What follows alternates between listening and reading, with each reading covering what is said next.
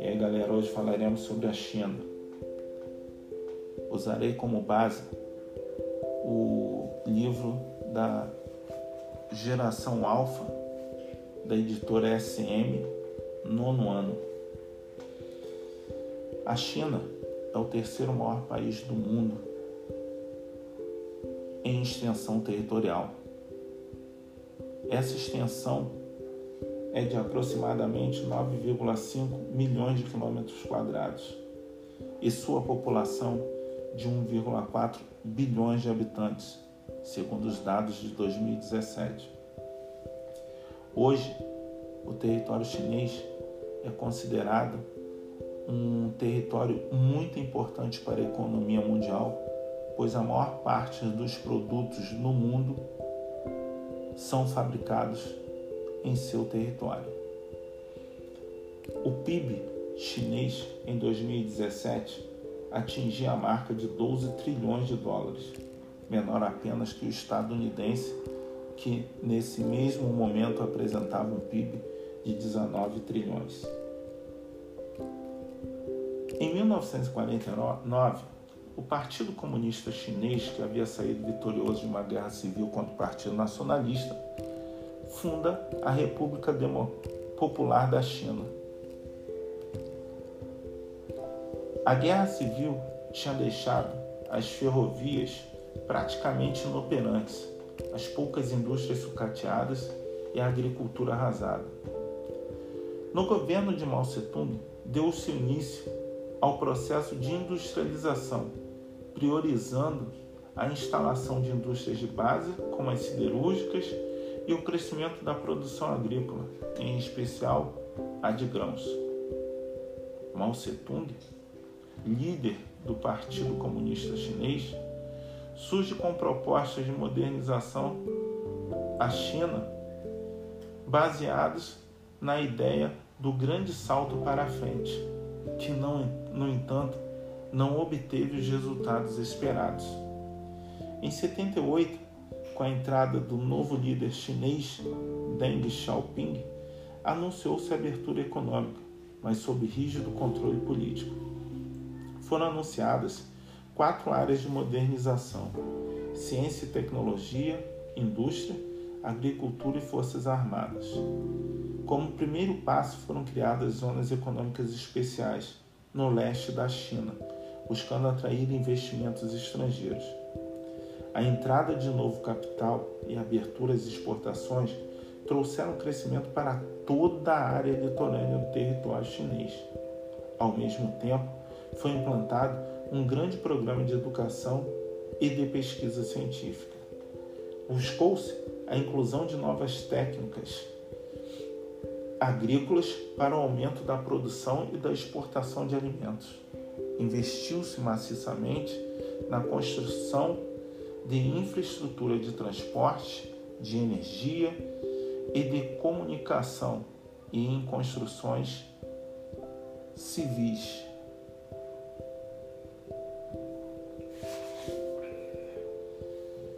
Iniciada em 1978, a abertura econômica chinesa tinha como uma das principais finalidades modernizar e ampliar a estrutura industrial do país. Para efetivar a modernização econômica e industrial, foram organizados centros de desenvolvimento de pesquisas científicas e tecnológicas. Isso ocorreu primeiramente nas EES, depois em todo o país. O desenvolvimento tecnológico permitiu incentivos à importação de equipamentos para melhoria da produtividade. Ao mesmo tempo, com essa modernização diminuiu a necessidade de mão de obra.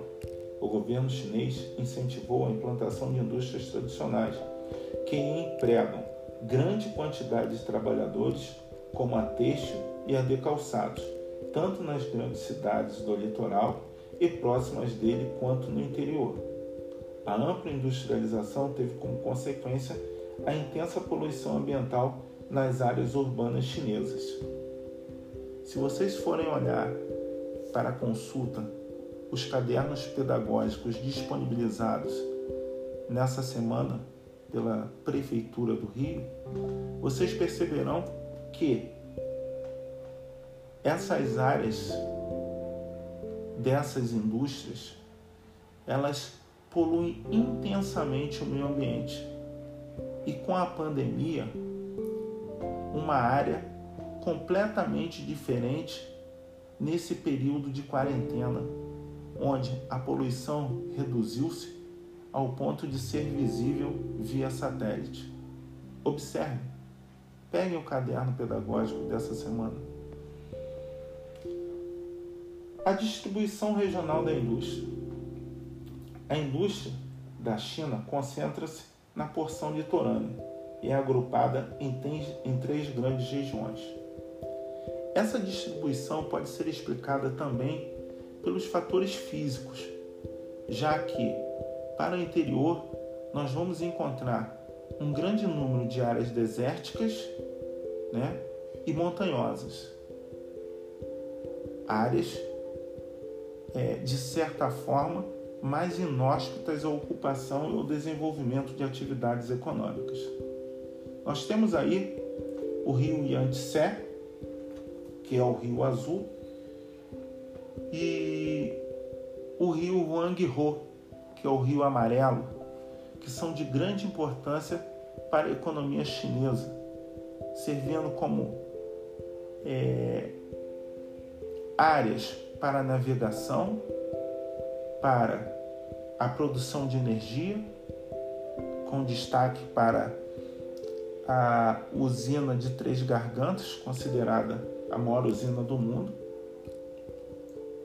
E por essa razão, juntamente, claro, com os investimentos feitos no litoral por conta das EEs, as maiores é, indústrias estão mais localizadas para a porção leste, para a porção litorânea. As desigualdades regionais. As mudanças que vêm ocorrendo na China aprofundaram as grandes desigualdades regionais. A região mais desenvolvida é do litoral chinês, com destaque para Beijing, Xangai e Gansu. No oeste e no centro do país existem áreas com pouca infraestrutura, população predominantemente rural e pequena ocupação por causa das altas montanhas e desertos. Nessas regiões, a economia é pouco desenvolvida e voltada para a agricultura e para a extração mineral. Para diminuir essas desigualdades, nos últimos anos, o governo direcionou recursos e investimentos para o oeste do país, em obras de infraestrutura de transporte e de comunicação. Isso permite deslocamento mais rápido e barato de pessoas e mercadorias entre as regiões leste e oeste. Ao mesmo tempo, em razão da superexploração das terras no leste, buscou-se ampliar a modernização e ampliar e modernizar a agricultura na região oeste, com o objetivo de diminuir as desigualdades regionais de renda. O oeste detém grandes reservas de fontes de energia, como gás natural e petróleo, que com os novos investimentos poderão ser mais bem aproveitados. A interiorização das indústrias tem sido promovida para reduzir não só as desigualdades regionais, mas também o intenso êxodo rural. Por quê? Diminuir o intenso êxodo rural. Porque quando a demanda populacional é superior à oferta de empregos nos grandes centros da China, essa situação pode gerar problemas ligados a desemprego, fome e miséria, comum em áreas urbanas. Por quê? Esses centros não seriam capazes de absorver toda essa demanda populacional que chegava. Por isso, é, evitavam esse êxodo rural de todas as formas. O governo tentava impedir que as pessoas chegassem aos grandes centros. A urbanização e mercado interno. Uma das grandes mudanças na China após a abertura econômica foi o intenso ritmo de urbanização. A população urbana representava 58% do total em 2017, o que significava cerca de 800 milhões de pessoas. Em 1975, havia 37 cidades com mais de um milhão de habitantes. Em 2010, já eram 90 cidades, concentrando 22% da população total do país. Entre as maiores do mundo estavam Xangai, com 25,5 milhões de habitantes, Beijing, com 19,6 milhões, Chongqing, com 14,8 milhões, e Tianjin, com 13,2 milhões de habitantes. Em relação à questão ambiental, podemos falar que, com a intensa industrialização do território chinês, a poluição e o esgotamento dos recursos naturais são problemas que se agravam a cada ano. Nas províncias do leste, os problemas ligados à poluição são maiores devido à concentração fabril.